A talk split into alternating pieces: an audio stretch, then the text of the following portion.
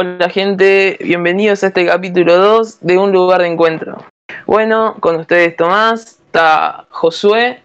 Hola. Y el amigo Roque. Hola. Y bueno, para este capítulo número 2, como prometimos en el capítulo anterior, que íbamos a traer invitado de lujo, tenemos a un invitado verdaderamente de lujo. Un joven de nuestra iglesia, una excelente persona, muy buen futbolista, bueno, más o menos, hincha de boca y por sobre todas las cosas un excelente amigo, Matías Álvarez. Hola chicos, ¿cómo están? La verdad que una presentación sublime diría, hasta incluso innecesaria por momentos, pero bueno, la verdad que muy agradecido de poder estar eh, con ustedes, de poder compartir este, este momento, este rato diferente. Eh, siempre los admiré mucho por esta gran iniciativa que ya lleva un tiempo largo. Eh, lo que es esta página es, es, de suma bendición para la vida de miles y miles de personas. Eh, empezó como un proyecto por ahí eh, con una visión más chica, pero el Señor siempre sorprende y creo que hasta incluso ustedes mismos se ven sorprendidos de, de lo que hoy es empezar de nuevo. La verdad que muy contento de poder sí, eh, estar hoy con ustedes eh, y agradecido también por la oportunidad que me dan de poder eh, tenerme en cuenta. Eso sinceramente me honra y soy un agradecido primeramente a Dios y, y, también, también, por supuesto, a ustedes que, que me tienen en cuenta y que consideran que por ahí puede salir algo digno de ser escuchado de mí. Oh, amigo. Bueno, Mati es un joven de nuestra iglesia, siempre nos apoya, siempre está ahí atento a todo y, bueno, es de suma bendición siempre para nuestras vidas, para todo el grupo de jóvenes de nuestra iglesia. Y bueno, en este, este capítulo tiene el nombre de ¿Para qué? ¿Qué hacemos en la tierra? Y, y bueno, se nos venían distintas preguntas durante la semana, preguntas que, que como jóvenes hemos tenido y yo creo que, que, a todos jóvenes se nos pasa por la cabeza, ¿qué hago en la tierra? ¿Cuál es mi propósito? Eh, ¿De qué manera puedo servir a Dios? Y son preguntas que, que en verdad a veces no, nos estancan, ¿no? Y bueno, y hoy íbamos a intentar de darle un poquito de, no sé si respuesta, pero sí charlar estos temas tan importantes para la vida de todo joven. Y bueno, Mati, te damos primero la palabra. Bueno, ¿Para qué sí. estamos aquí en la Tierra? Qué preguntita, ¿ah? la verdad que no me la haces para nada sencillo. Pero bueno, me, me comentaste acerca de, de lo, del tópico a tratar hoy, eh, en el día de ayer, y, y me puse a, a, indagar ¿no? en la palabra, es a ver qué, qué respuesta le podía encontrar a estas preguntas. Eh, y a la pregunta ¿para qué estamos en la Tierra? Eh, yo considero que sacado del Salmo 115, versículo 16, dice, los cielos pertenecen al Señor, pero la humanidad le he dado la tierra. O sea, ¿qué nos quiere decir esto? Que nosotros como humanidad, como seres humanos, somos eh, quienes tenemos que ejercer el dominio acá en la tierra. No estoy inventando nada, probablemente sacado de contexto eh, suena un poco raro porque eh, por supuesto que sabemos que todo dominio, que todo eh, está sujeto a la voluntad de Dios, lo cual es cierto, pero también la Biblia nos dice esto, acerca de que así como los cielos pertenecen al Señor, Él nos encomendó a nosotros, nos encomendó, nos delegó a nosotros eh, esto en, lo cual hoy vivimos, que es la tierra. Y ahora también nos podemos preguntar entonces, ¿para qué? O por qué nos da semejante eh, encomienda. Y bueno, para tratar de ir dándole respuestas a, todas estas preguntas tenemos que ir al principio de todo, que el principio de todo es ni más ni menos que la creación. En la creación, cuando eh, justamente ya Dios puede concebir, puede crear a Adán y Eva, la frase que utiliza al finalizar la creación es fructificad y multiplicaos, llenar la tierra y someterla. Entonces, eh, justamente acá es donde por primera vez estamos viendo cuál es el destino o cuál es eh, la tarea encomendada de parte de Dios para los seres humanos en relación a la tierra. En la creación era justamente el fructificar, multiplicados. La realidad es que la situación fue cambiando, por supuesto, porque ¿qué pasa? Una vez que el pecado corrompe con la vida de, Adán y de Eva, eh, ellos cambian, pero la realidad es que la encomienda no cambia. Si bien la situación era diferente, la relación eh, entre los humanos y Dios era diferente, algo había cambiado, porque lo que era el Edén ya no era más el Edén, sino que eh, estábamos hablando de una situación completamente diferente, pero aún así el plan de Dios seguía siendo el mismo. ¿Por qué digo que el plan de Dios seguía siendo el mismo? ¿Y a qué me refiero? Me refiero a que el plan de Dios era que la humanidad pueda ejercer dominio sobre la tierra, porque esta misma frase la repite en varios años después cuando Noé aparece en escena. Una vez que eh, la conocida historia de Noé, que eh, están en la barca por 40 días y 40 noches está el diluvio y después 150 eh, días esperando hasta que el agua descienda. Una vez que ellos desembarcan, una vez que ellos salen de la barca, dice que Dios bendice a Noé y a sus hijos y les dice, fructificad y multiplicaos y llenad la tierra. Acá estamos viendo la misma delegación, la misma tarea que en su momento le había dejado primero a Adán y Eva y ahora también se la estaba encomendando a Noé. Por supuesto que si bien eh, existe un pacto eh, entre Dios y Noé, en el cual Dios promete a Noé nunca más hacer eh, una cosa semejante como la que fue el diluvio, la realidad es que nunca se terminó de solucionar, entre comillas, el, gran problema que llevó al diluvio, que era el pecado. Ahora, ¿qué pasa? Dios no es un Dios de ir cambiando planes o de tratar de buscar plan B. El plan de Dios siempre es el que se lleva a cabo, definitivamente, pero también se podría decir que se va adaptando a la circunstancia que nosotros mismos le vamos presentando como seres humanos, porque por supuesto Él prevalece, eh, Él tendría la, la, fortaleza para seguir una misma línea de conducta y hacerlo todo tal cual Él eh, tenía estipulado en primera instancia.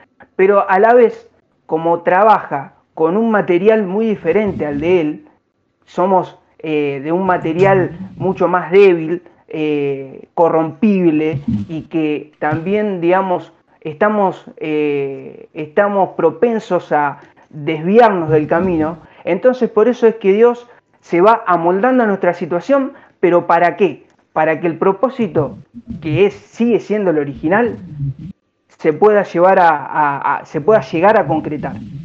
¿Cómo lo hace? Con la, con la aparición de Jesús. La aparición de Jesús lo que hace es darle una solución a ese problema que nunca eh, se pudo cambiar o se pudo modificar, que es la, entrada del pecado al corazón de, las personas y de la humanidad. Porque cuando el pecado entra en escena es cuando también, de alguna manera u otra, esa delegación que Dios había dado a los seres humanos, que era eh, la, sujeción o que era eh, el dominio que tenía la humanidad por sobre toda la tierra, se podría decir que lo pierde, lo pierde a manos del enemigo, justamente por darle lugar a la entrada del pecado. Pero justamente con la aparición de Jesús, la posterior crucifixión y la, la resurrección de Jesús, es cuando de alguna manera Jesús nos redime de ese error y nos devuelve a nosotros el dominio que nos fue dado por herencia o por delegación de parte de Dios, que es justamente el de sujetar y es el de someter a la tierra, de dominar a la tierra. ¿Y cuál sería el aval bíblico de esto que estoy diciendo? En la Gran Comisión, por excelencia.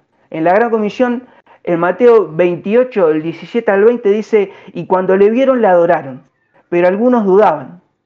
Y Jesús se acercó y les habló diciendo, Toda potestad me es dada en el cielo y en la tierra. Ahí estamos hablando justamente de que si bien algunos discípulos incluso hacen mención en la Biblia de que dudaban de él, de que no estaban seguros de si, la resurrección había sido, si él realmente era eh, quien era, pero justamente la gran respuesta estuvo de parte de Jesús cuando le dice, toda, toda, toda potestad me da en el cielo y en la tierra. Y eso de, y en la tierra justamente nos quiere decir de que otra vez esa delegación, esa encomienda que Dios en primera instancia le dio a la humanidad, primero a Adán y a Eva, eh, y, ellos perdieron en manos del enemigo, justamente Jesús la recupera. La recupera, pero también tenemos que ser conscientes de esto.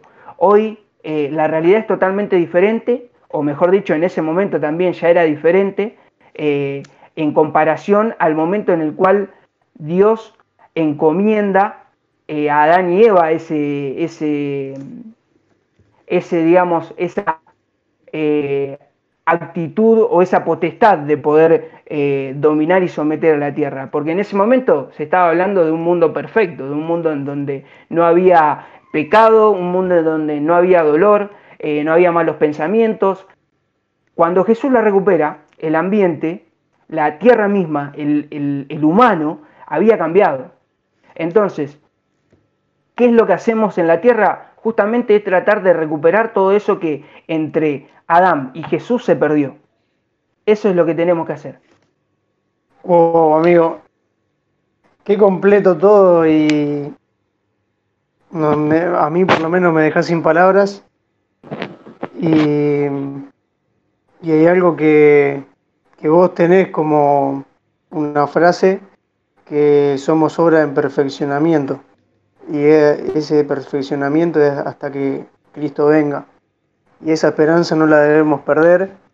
Y la verdad que le diste un enfoque del cual uno no, tenía pensado de esa manera y eso está bueno, está bueno porque somos, eh, vamos por un mismo lado, pero el espíritu nos muestra cosas diferentes y lo que podría agregar es que es como dice la palabra en Romanos 11:36, porque de Él y por Él y para Él son todas las cosas.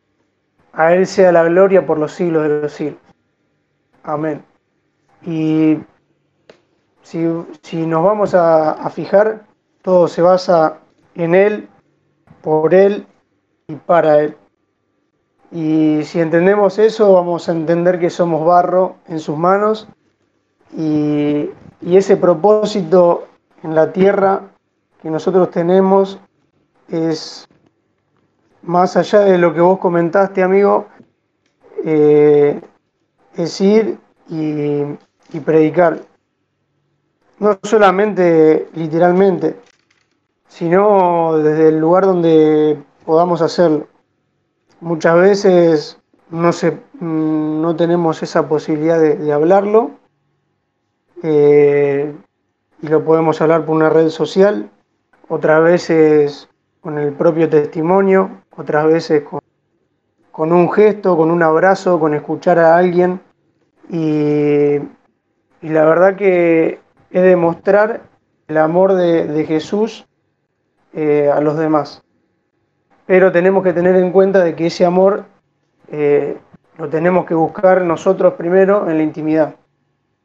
Eh, para que nosotros podamos ser luz fuera, podamos llevar perdón a aquellos que lo necesitan, podamos abrazar a aquellos que necesitan un abrazo y no tener eh, juzgación con los demás, ni tener rechazo, sino que debemos renunciar primero a todo eso nosotros, para luego compartirlo con los demás y, compartir lo que Jesús hacía con, con, cada uno acá en la tierra cuando Él vino.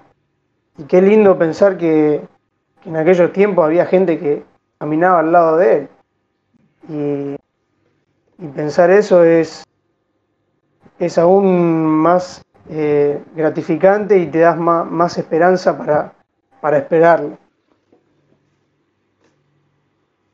Bueno, eh, yo, algo que decía Matías, que esto de que a Jesús se le fue a toda potestad en el cielo y en la tierra, Eh, creo que la manera de, ejercer el dominio que se le dio en el principio de la creación a la humanidad, en este momento, después de Jesús, fue eh, trayendo el reino de los cielos a la tierra.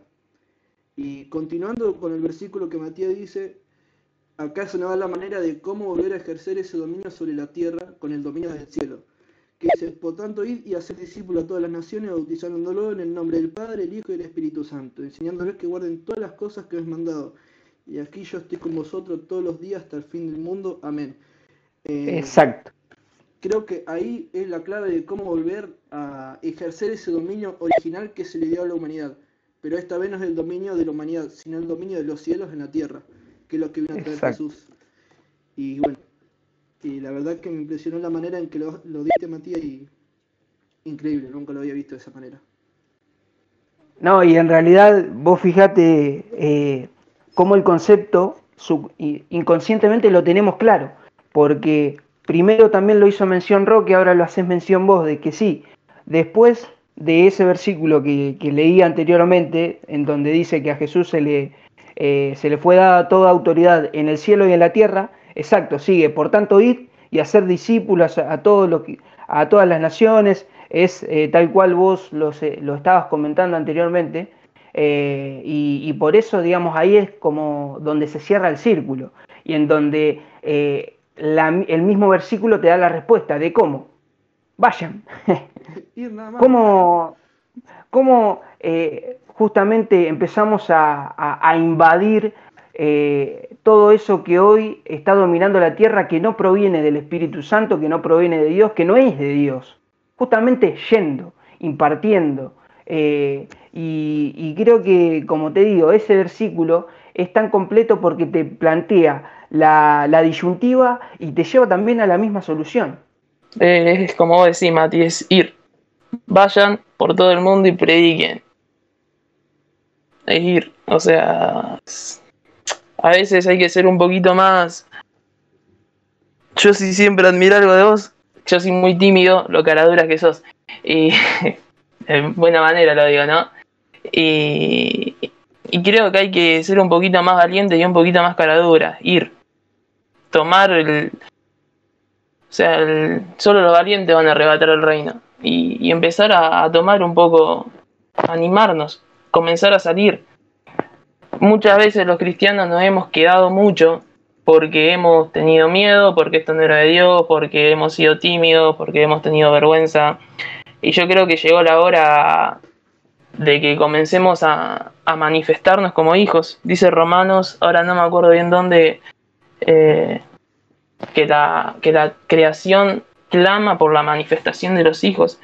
Y el otro día, perdón Tommy, te voy a interrumpir antes, De que, antes, De que, se me vaya. Eh, el otro día me pasó algo muy curioso eh, acerca de esto que vos estabas hablando, por una cuestión de, falta de, personal en la oficina. Eh, el muchacho, el chico, mi compañero que siempre está a cargo, digamos, de pasar música, siempre pone una radio que a él le gusta y demás no está yendo, porque bueno, justamente está aislado por, eh, por ser positivo de COVID. Y entonces, bueno, quedé yo al mando de lo que sería la música. Y entonces, por supuesto, aproveché para, para poder darle lugar a una música diferente. Eh, y empecé a poner eh, diferentes adoraciones, puse algo también de, más movidito como, como Alex San Pedro, eh, también puse algo de, muchos, chicos, de muchos chicos. También puse eh, de Funky, he puesto alguna que otra de Reimido un poquito bajito porque el trap no creo que pegue mucho con, el ambiente de oficina. Eh, pero bueno, puntualmente en una canción de Quique Pavón, no recuerdo cuál era, no recuerdo cuál era, pero era una canción muy melódica y, hacía mucho hincapié en la letra, era una, letra muy profunda, muy linda.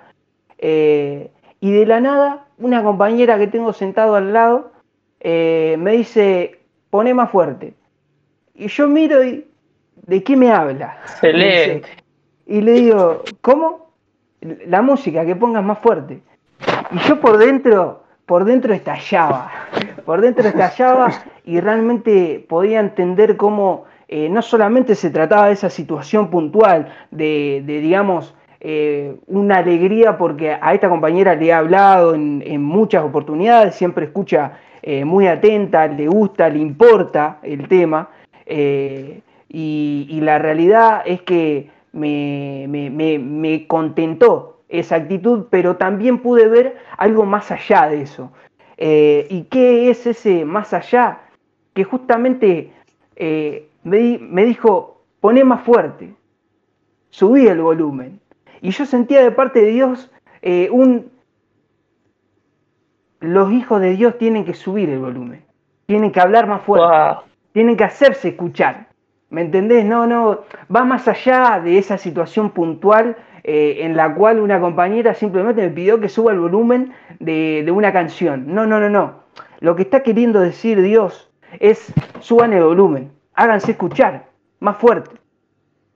Porque nosotros no nos damos cuenta y muchas veces no es de manera tan eh, directa.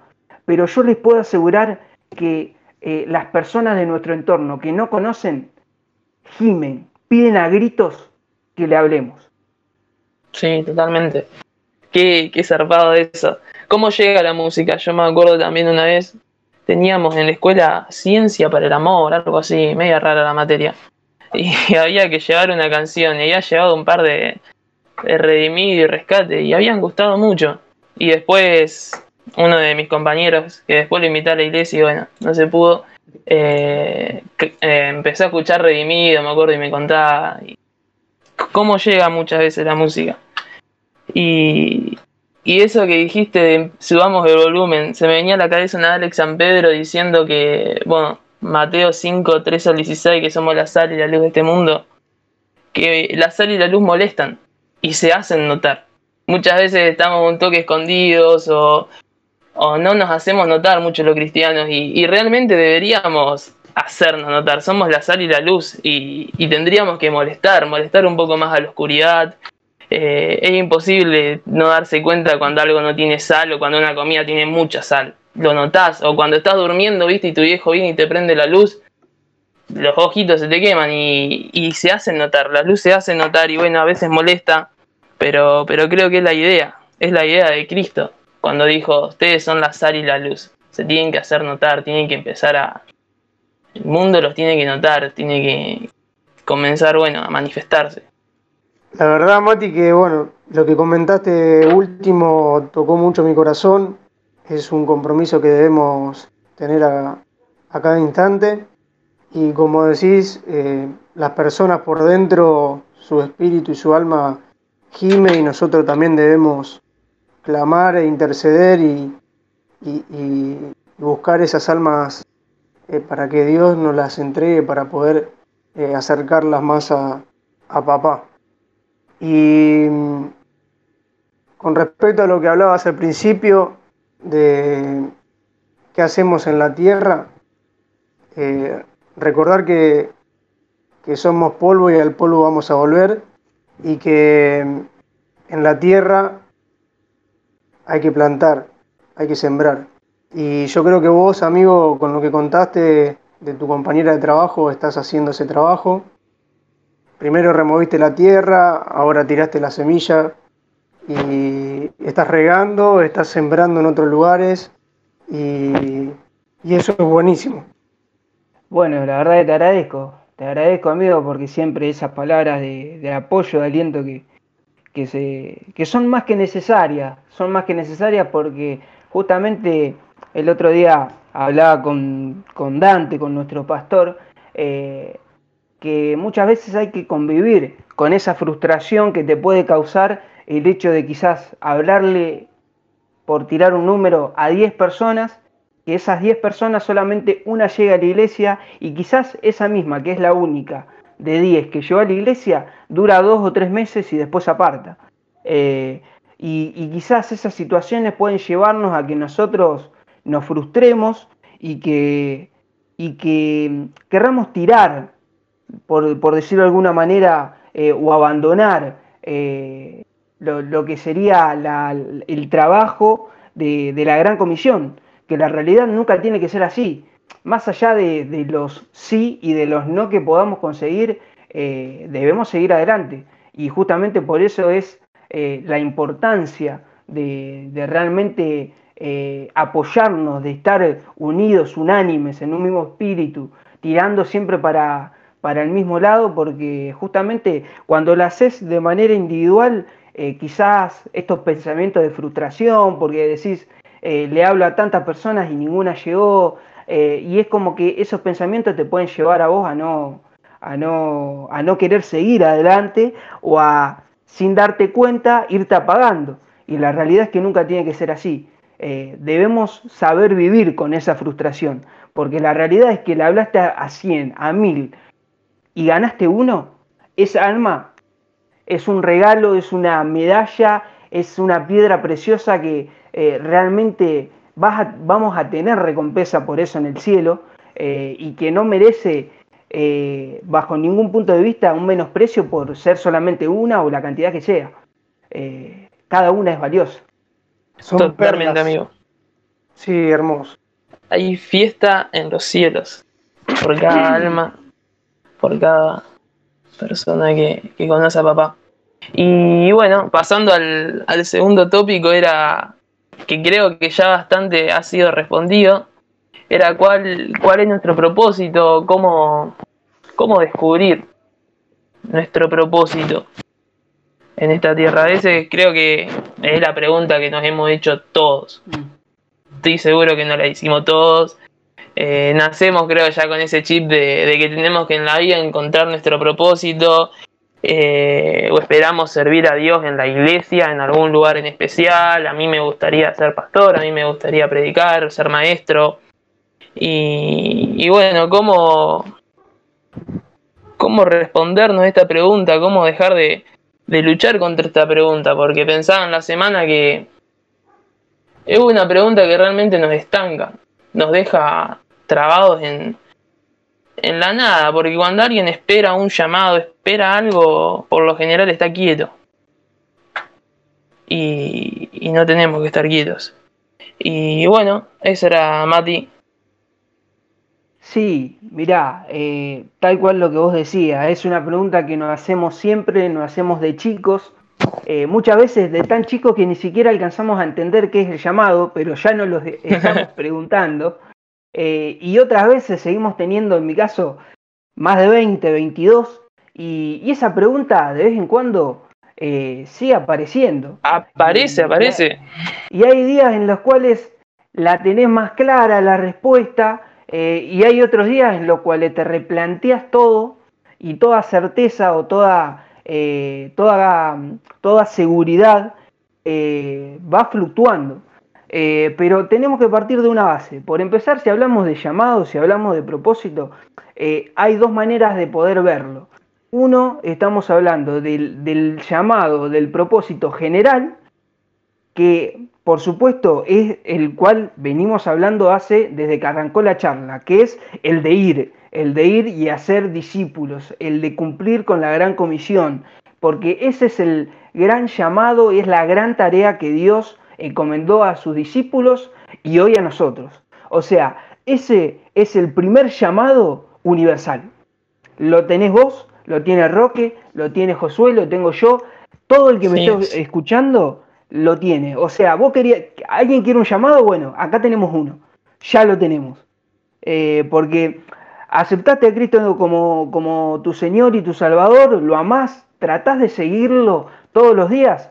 Listo, cabezón, acá tenés un llamado. Levantate, anda y hacé discípulos. Hacé discípulos en tu trabajo, hacé discípulos en tu barrio, hacé discípulos en tu facultad, en la escuela, en donde sea pero andá y hacé discípulos. Ahí ya tenés tu primer llamado. Eh, perdóname que te interrumpa. Sí. Eh, a veces esa parte nos la recomplicamos. Andá y hacer discípulos, andá y predicar a todo el mundo. Y no digo que sea fácil, pero yo creo que, es más fácil de lo que nosotros creemos. A veces no es que tenés que ir con una Biblia en la mano, es un abrazo, prestar atención. Gálatas, eh, leíamos el otro día con los chicos en un devocional que hacemos, decía que hay que prestar atención y el Rick Warren decía que la mayor muestra de amor es prestar atención a la gente, es escuchar al que con el que pensamos distinto y, y predicar es mucho más fácil de lo que nosotros creemos. Es empezar a amar, empezar a abrazar, empezar a, hacer sonreír a algunas personas, empezar a saludar al vecino con el que nos peleamos, es empezar a, a romper un poco con nuestro ego y nuestro yo y, y morir un poco y comenzar que Cristo empiece a vivir su vida en nosotros. Bueno, Amén. quería decir eso antes que me sí. olvide. Y, a- y además, eh, y además es hermoso. Realmente cuando lo empezás a experimentar, eh, no es, es una comisión, es una tarea, es algo que nos delegaron. Pero yo te puedo asegurar, y creo que vamos a estar todos de acuerdo, en que más, más que una obligación, lo siento más cercano a un derecho. Lo siento más cercano a, a un regalo.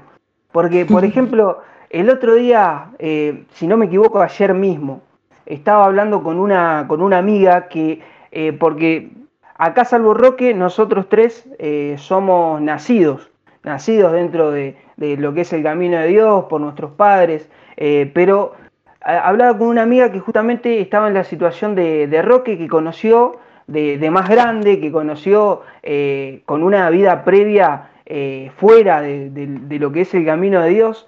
eh, y realmente es una persona que me estaban diciendo de una manera increíble. Una, una persona que vos escuchás y te das cuenta de su intimidad, te das cuenta de, su compromiso con las cosas de Dios y realmente me bendice con su sabiduría, con, con sus consejos de paz, sobre todo. Eh, y, hablábamos acerca de la gran comisión y yo le decía un poquito también lo que venía comentando anteriormente, eso de, de poder vivir con la frustración y que eh, esa frustración de por ahí no encontrar todos los resultados que uno quisiera no, no nos haga retroceder. Porque, por ejemplo, retroceder sería rendirse, rendirse con alguien. Y, y nos poníamos a hablar y yo le decía a esta amiga, ¿vos te imaginás? Eh, porque, digamos, en, su pri- en, en primera instancia ella estaba bastante resistida a, a comenzar las cosas de Dios, a escuchar a la persona que le hablaba. Eh, pero bueno, esa persona siguió, esa persona no se rindió, esa persona la remó hasta que ella le, le dio lugar y de a poco ella fue, eh, fue, se fue afirmando en las cosas de Dios. Y, hablábamos y le decía, ¿vos te imaginás si esa persona que a vos que se acercó a vos a hablarte en primera instancia, ¿te imaginas si se rendía con vos? No sé si, si me expreso o me explico con la pregunta que estoy haciendo. Porque eh, realmente cuando, así como nosotros mismos lo tenemos a Rocky, que es una bendición tremenda para cada uno de nosotros, eh, y yo estoy haciendo en este, en este punto hincapié en esas personas que, a las cuales llegaron porque alguien les habló. Eh, y si alguien les habló y alguien insistió, significa que hubo alguien que, que realmente siguió, siguió predicando, que no se estancó o que no lo detuvo las barreras que quizás a esas personas le iban poniendo en, los primeros momentos, sino que siguieron porque eh, tuvieron la visión de realmente predicar y de realmente eh, estar convencidos de que el trabajo que estaban haciendo con esas personas no iba a volver vacío. Entonces, qué importante, qué importante que es el ser conscientes de que ese llamado es universal, es para cada uno de nosotros y que lo tenemos que cumplir. Y es el primero y es un mandamiento y sobre todo es un derecho. Y después, hablando ya eh, acerca del llamado específico, por decirlo de alguna manera, acá me anoté eh, dos historias, dos personajes que tienen una respuesta muy, muy parecida, pero eh, hice hincapié en, en, digamos, dos títulos a estas personas. El primero es Isaías. Isaías, el Señor dice, ¿a quién voy a usar? ¿A- eh, ¿Con quién iré? Eh, ¿quién, ¿Quién puede ser el llamado? Isaías dice, heme aquí, envíame a mí. Esto te está hablando de una predisposición. O sea, si queremos encontrar un llamado, si queremos eh, realmente ser escogidos para llevar un ministerio en específico, eh, realmente tenemos que estar predispuestos. No nos va a caer ningún llamado ni eh, nos va a caer realmente un, don del cielo si nosotros no lo estamos buscando, si nosotros no estamos intercediendo por eso, que en realidad ya lo tenemos porque nace con nosotros y ya está predestinado. Pero nosotros tenemos que ser buenos administradores de eso que se nos dio, de cuidarlo y, y aún de acrecentarlo. Y la otra persona que, que yo quiero hacer hincapié también es acerca de Samuel.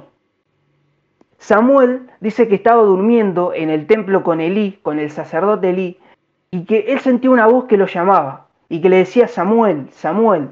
Él se levantaba pensando de que era eh, Elí, se acercaba a la pieza, a la habitación de Elí y le decía, ¿qué necesitas? Yo no te llamé, le decía Elí. Ve y, vuelve a tu, a tu habitación, vuelve a dormir. Y ocurrió esto, no recuerdo bien si dos o tres veces más, hasta que en un momento Elí entiende que el llamado era de parte de Dios y entonces le dice a Samuel, la próxima vez que yo te hable, vos mirá el cielo y responde, habla que tu siervo escucha. Entonces, ¿por qué también hago mención esto? Porque así como tenés que mostrar una predisposición, así como la que mostró eh, Isaías, también tenés que rodearte y tenés que estar, juntarte, pasar tiempo con personas que vos sepas que te van a dar el buen consejo.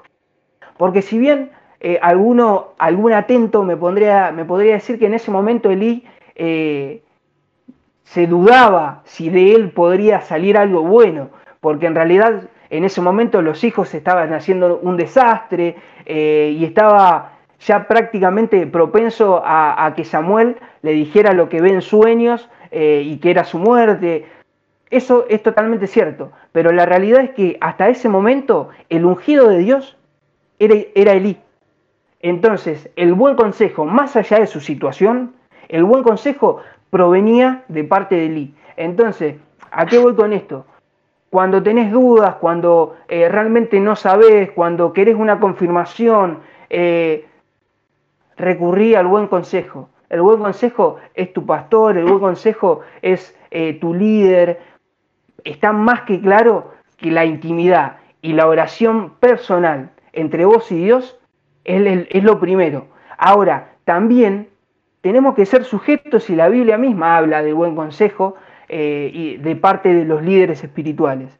Y yo creo que cuando eh, optás por ese camino, realmente viene mucha claridad y mucha bendición a través de ellos para, para con nosotros. Entonces, eh, acerca del llamado específico, yo les puedo decir eso, predisposición, así como Isaías, y el buen consejo, así como Samuel lo recibió de Eli. Amén, amigo, amén. Y, y con cuánta verdad, porque no es que hablas eh, al aire, o sea, estás hablando con una con algo eh, avalado y avalado por Dios, que es la palabra, y, y también quería agregar algo a eso de lo que hablabas.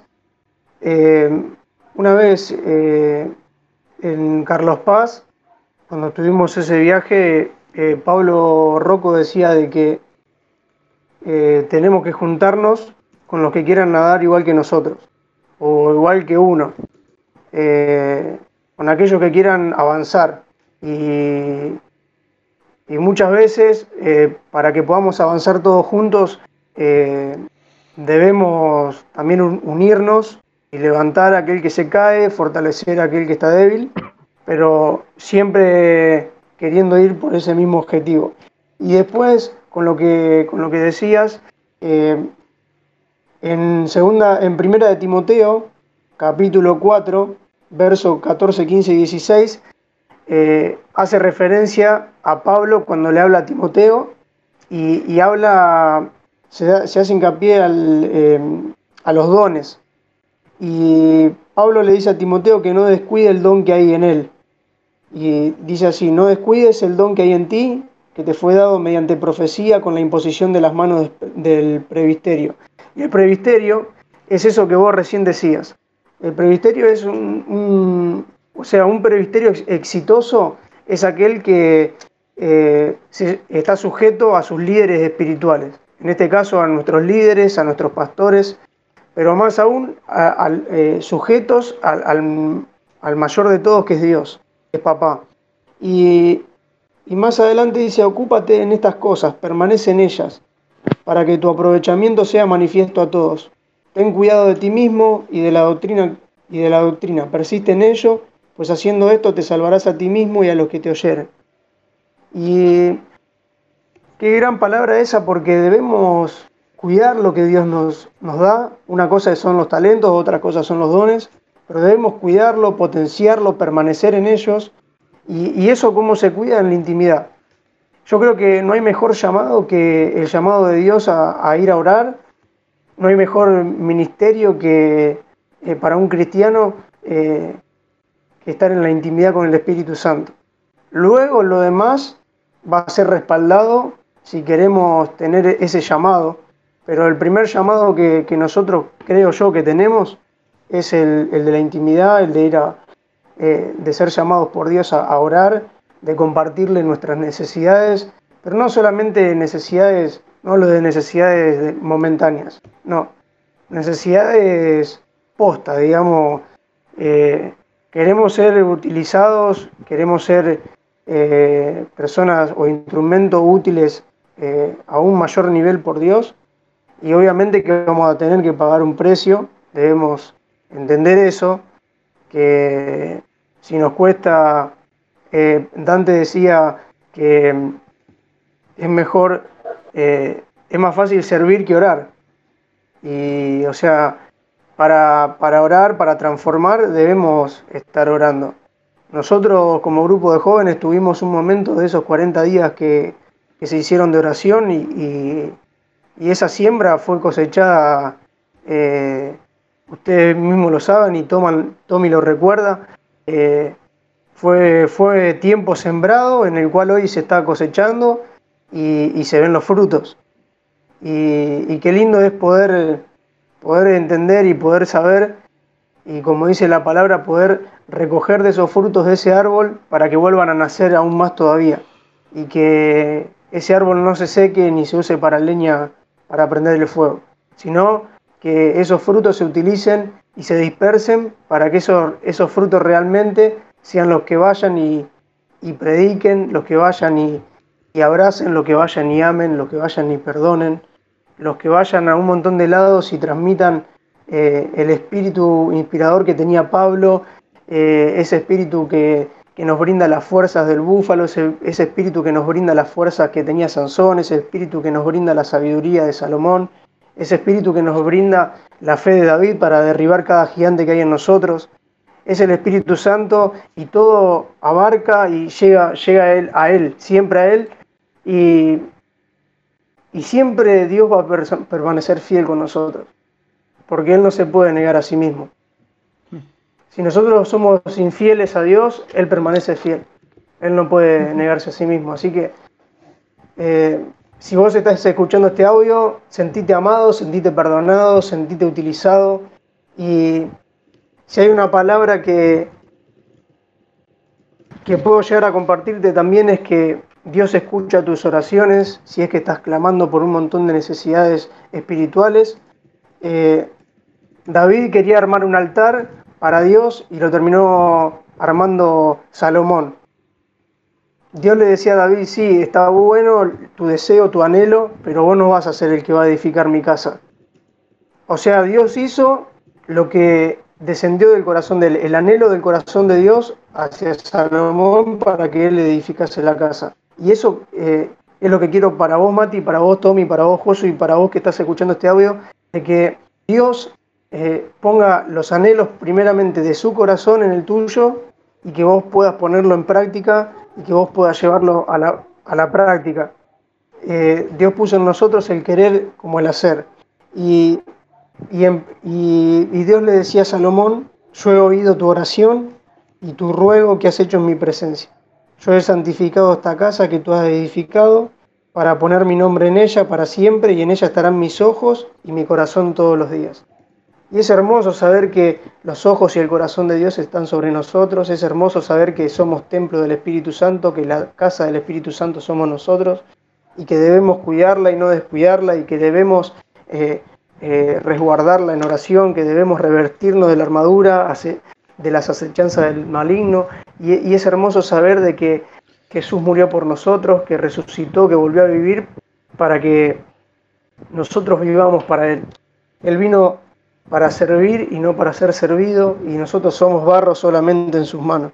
Entonces, eh, es eso lo que nosotros debemos entender, que en sus manos somos barro y sin Él no somos nada, pero con Él lo tenemos todo y podemos hacer un montón de cosas con el respaldo de la presencia del Espíritu Santo. Bien, amigo. Y remarcar que, que todo se trata de Él.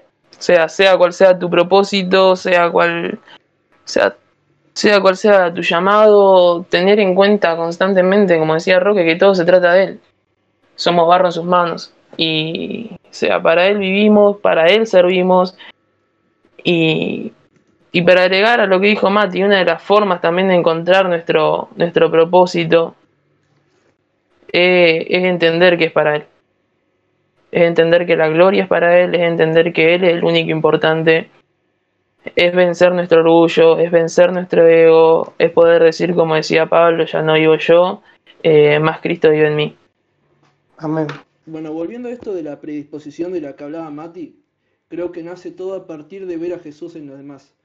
Eh, como decía en este versículo que dice, de cierto que cuando lo hiciste a uno de, mis hermanos más pequeños, me lo hiciste a mí, básicamente estoy diciendo que cuando se lo hacemos a cualquiera, ya sea ayudar a alguien, eh, evangelizar a alguien, lo que sea, cualquier acción de amor, siempre lo hacemos sabiendo que se lo estamos haciendo a Jesús porque no creo que por hacerlo simplemente con, con fuerza de voluntad o, con actitud sin ese respaldo que es la esencia del amor de Jesús, eh, no lleva a eso. Eh, Fabi Liendo en, en el libro Invisible dice que como cristianos eso es lo que nos diferencia de cualquier ONG o de cualquier agrupación que, que ayuda a la gente, es que nosotros tenemos que ver a Jesús en la gente.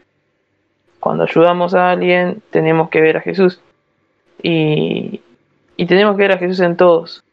En, hasta en aquella persona que, o sea, ahí no está Jesús.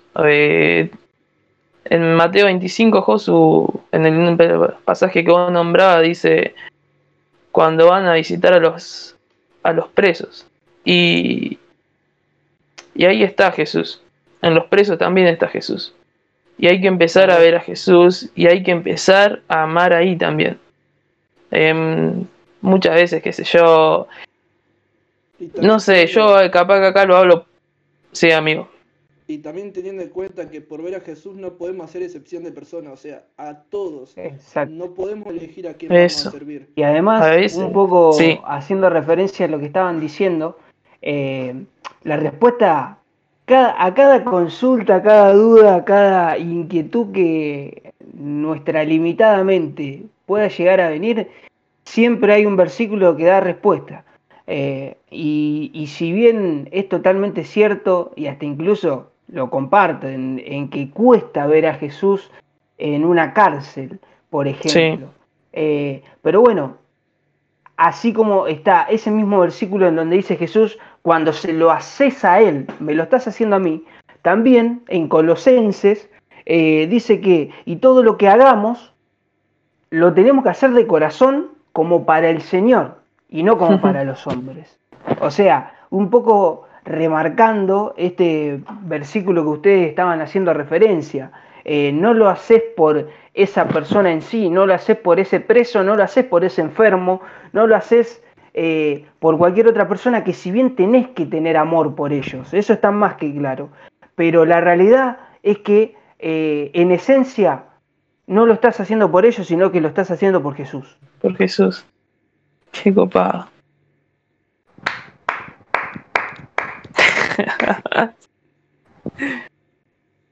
qué, qué loco. Bueno, la tercera pregunta era cómo sirvo a Dios y creo que ¿Cómo? Con amor. Con amor. La verdad que Es una, es una pregunta muy compleja, pero si me, me la haces, yo con esas palabras te la, te la respondo y no buscaría agregarle más nada. ¿Cómo? Con amor. Listo. Sigue corta.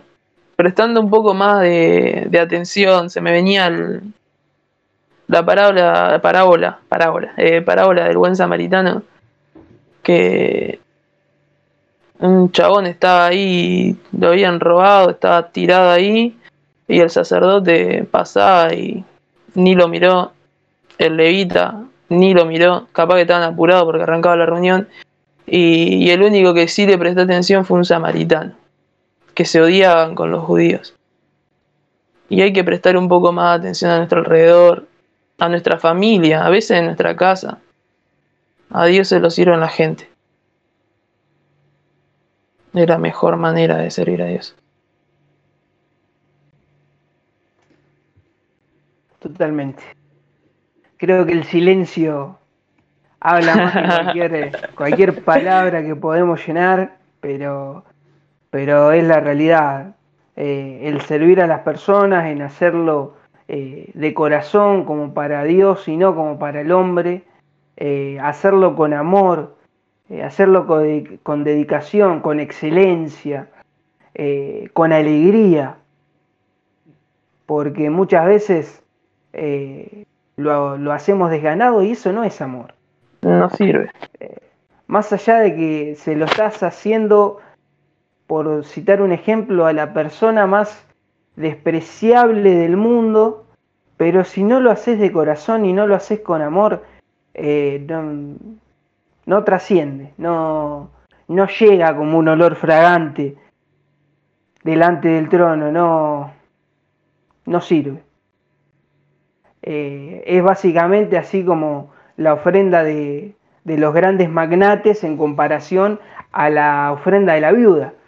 Eh, cuando vos das todo, por más poco que sea, por, por más chiquito el detalle que vos puedas hacer, o la ayuda que vos puedas dar, o eh, el, el, obrar que vos puedas tener, por más chiquito que sea, si vos lo haces con amor, yo creo que, que a papá le explota el corazón de, de alegría.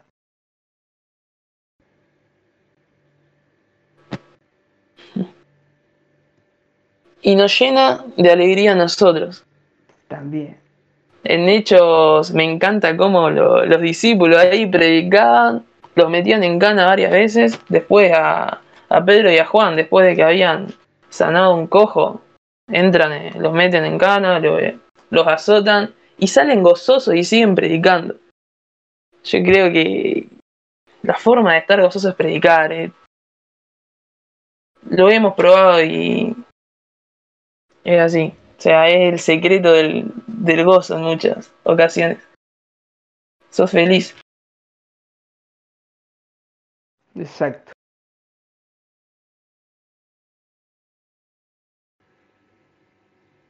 Bueno, y, y, el último tópico que teníamos apuntado era que a Dios no se lo sirve solo en la iglesia. Y Mati, Concuerdo, concuerdo completamente. De hecho, acerca de este, de este tema, me quedó grabado una frase de Josías García, que decía que hoy, eh, en este momento, todas las plataformas, todos los escenarios, los púlpitos, se mudaron y se mudaron a las calles.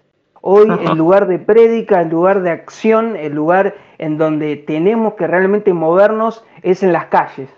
Y acerca de esto, eh, se me viene a la cabeza un versículo que anteriormente Tommy vos hacía mención, que es cuando nos dice que nosotros somos la luz del mundo. Una ciudad asentada sobre un monte no se puede esconder, ni se enciende una luz y se pone debajo de un almud, sino que sobre el candelero y alumbra a todos los que están en casa. Y así tiene que alumbrar nuestra luz delante de los hombres. Y de esta manera eh, podemos inter interpretar que si servimos o si encerramos el servicio a Dios dentro de una iglesia, lo que estamos haciendo es poner la luz debajo del almud. Es decir, estamos justamente eh, haciendo lo contrario a lo que Jesús nos está pidiendo. Por eso insisto, insisto con esto que realmente quedó grabado, me quedó grabado hasta la manera en que lo dijo, cómo gesticuló, porque fue tan claro y tan apasionado Josías cuando lo dijo, hoy chicos, el, escenario, el púlpito, no se peleen, no se, eh, no se preocupen por prestar un servicio arriba, eh, eh, enfrente de todos en la iglesia, porque hoy la iglesia son las calles. Y creo que no, no, no hay eh, no hay ejemplo, no hay frase que deje en evidencia eh, o que nos, que nos lleve, que nos motive más a esto que, que, que esto que dijo Josías, sinceramente. Wow, tremendo, amigo. Tremendo. Sin palabras. Wow, amigo. Genial. Genial todo, todo lo que pudimos hablar, todo lo que pudimos charlar entre nosotros. Y, bueno, creo que quedó más, más que claro. Propósito, predicar. Predicar. Es, creo que es el propósito primero que tenemos. Y, y poder vivir en, la presencia del Señor, poder, como decía Mati, rodearnos de personas que nos den buenos consejos, líderes, y, y tener un corazón humilde y poder escucharlos poder escucharlos, aunque a veces esos consejos duelan, poder escucharlos, porque justamente ellas, esas son las personas que Dios puso. No hay autoridad sino no dada por Dios. Y, y bueno, ojalá esta charla haya podido ser de, de bendición. Desde ya le decimos que, que para nosotros fue, eh, como dije la vez pasada, no sabremos más que nadie, pero simplemente nos juntamos a hablar un poco de, lo que pensamos y, bueno, yo había prometido invitados de lujo y creo que, fue un invitado de lujo, Mati. Y muchas gracias, Mati, por, por haberte sumado, por haberte copado. No, agradecerles, agradecerles a ustedes porque realmente fue un tiempo que pude disfrutar, que pude aprender, eh, que pude debatir, que el Señor creo que nos fue hablando eh, de una manera eh, muy linda y realmente lo único que deseo es haber aportado junto con, todos ustedes a, una bendición para todos aquellos eh, que nos están escuchando. Así que mandarles un abrazo muy muy grande, no solamente a ustedes, sino a todos los fieles seguidores de, de, esta página que es tan linda y que realmente es de gran bendición para nuestra vida. Así que les mando un saludo muy grande, un, beso a todos y, que Dios los bendiga. Y bueno, nos despedimos. los esperamos el, viernes que viene. No, espera, voy de vuelta porque no te agradecía a vos, Mati. Eh, bueno, no, Mati, gracias a vos porque posta cada una de tus palabras y bueno, al igual que la de los chicos, me han sido muchísima bendición. Y bueno, gracias a todos los que están escuchando los que hoy nos escucharon. Y bueno, los esperamos el viernes que viene, que tenemos otro invitado de lujo. Durante, durante la charla escucharon muchas veces el nombre Dante, así que capaz que, que aparece la semana que viene. Es nuestro pastor y, y sé que tiene muchísimo para darnos a todos, así que no se lo pierdan el viernes que viene con un tema muy picante. Así que bueno, saludos y un beso grande a todos, muchísimas bendiciones, nos vemos.